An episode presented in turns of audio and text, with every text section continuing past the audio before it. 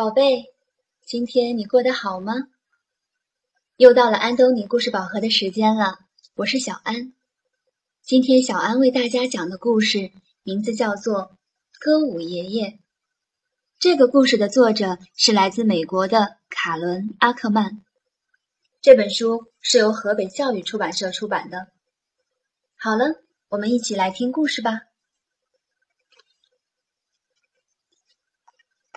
爷爷以前是一位歌舞艺人，曾经在综艺秀剧场的舞台上演出。我们去看他的时候，他会告诉我们一些以前的事情。过去那个美好的年代，还没有电视，是唱歌跳舞的年代。奶奶在厨房里喊道：“再过一个小时就吃晚饭喽。”爷爷笑着说。诶，不知道我的踢踏鞋还能不能穿？然后他打开阁楼前的电灯，我们跟着他走上有点陡的木板楼梯。墙上挂着褪色的海报，那是爷爷年轻时的剧照。他移开几个纸箱和一排奶奶冬天穿的衣服。我们看见角落里有一个布满灰尘、有皮革装饰的咖啡色箱子。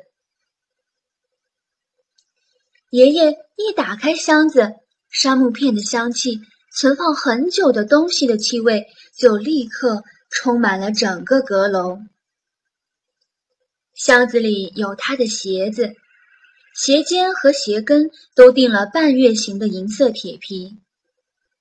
有几顶黑色的圆顶小帽和高顶礼帽，还有条纹背心和搭配的蝴蝶领结。我们戴上那些帽子，假装自己正在综艺秀剧场的舞台上跳舞，有明亮闪烁的灯光，还有钢琴师随着音乐一直点头。爷爷用一块柔软的羊皮擦了擦鞋子。然后把鞋子穿上，他在鞋子里塞了小小的白色鞋垫，以免磨痛脚上的茧。然后他打开每一盏灯，把它们调成向下照射的角度，就像舞台上的聚光灯一样。他朝地板上撒了一些粉末。节目要开始了。我们坐在奶奶的阳毯上。鼓掌大叫：“耶！爷爷上场啦！”这位歌舞艺人穿着旧鞋子开始跳舞。起初，他缓慢的移动脚步，鞋子发出轻轻的踢踏的声音，仿佛雨点打在铁皮屋顶上。我们忘了正在跳舞的人是爷爷。只听见两只脚踢踏出银铃般的声音。我们看见一位歌舞艺人，在舞台上忽左忽右的滑动。他说：“看我的！”随即跳出新的舞步，听起来像啄木鸟在树上打拍子。忽然，他的脚步加快，他开始唱歌。他的歌声浑厚有力，像大峡谷里的回音。他唱到“我是美国男孩”的时候，两颊泛红。那是他在过去那个美好年代里最常唱的歌。舞步很多，歌词也很多，多的我们都记不住了。但这个节目比任何一个电视节目都要好看。歌舞艺人停下脚步，轻身向前，还眨了一下眼睛。喂，你的耳朵里有什么东西呀？他一边问，一边好像从某个观众的头发里掏出了一个铜板。他将礼帽滚到手背上，用手抓住，然后再把它弹回头顶上。你们知不知道大象吃了香蕉会怎么样？他问。然后他又自问自答说：“变成橡胶。”哦，我们听过这个笑话了。可是歌舞艺人一边大笑，一边拍打他的膝盖，笑得眼泪都流出来了。他想从背心的口袋里拿出一条红手帕来擦眼泪，可是这条手帕却越拉越长，越拉越长。他露出非常惊讶的表情，逗得我们哈哈大笑，感觉好像整个阁楼都在震动。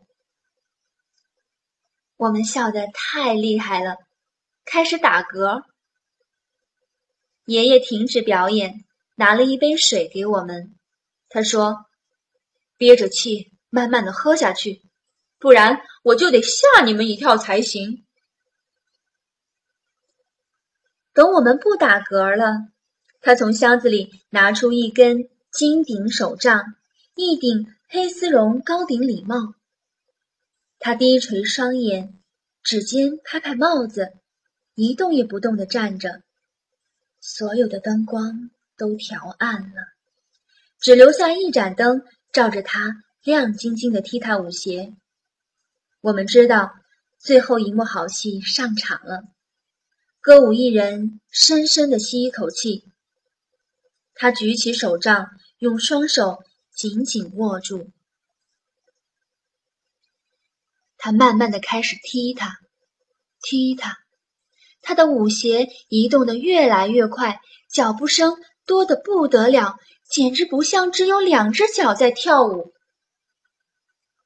他不停地腾空、旋转、跳跃，最后一次落地的时候，他单腿跪地，双臂打开，而金丝绒高顶礼帽和金顶手杖并排摆在脚边。他的舞鞋静止不动，表演结束了。我们全都站起来。拼命的鼓掌，大叫：“哦，太棒了，太棒了！再来一次！”但爷爷只是笑着摇摇头，上气不接下气的喘息。他脱下舞鞋，用柔软的羊皮把鞋子轻轻包起来，放回那个有皮革装饰的箱子里。他小心的叠好背心，把礼帽和手杖放在上面。然后带我们走向楼梯。我们下楼的时候，爷爷一路扶着旁边的栏杆。回到楼下，他拥抱我们。我们对他说：“真希望能回到那个美好的年代，去看他表演，那个唱歌跳舞的年代。”他笑起来，小声地说：“哦。”那段美好时光里的一百万天，都比不上跟我们在一起的每一天。不过，爷爷关上阁楼的电灯时，朝楼梯上方望了一眼。我们心想，他其实是多么怀念在综艺秀剧场舞台上表演的日子啊！那时候的他，是一个很会表演、唱歌、跳舞的艺人。好了，今天的故事讲完了，晚安。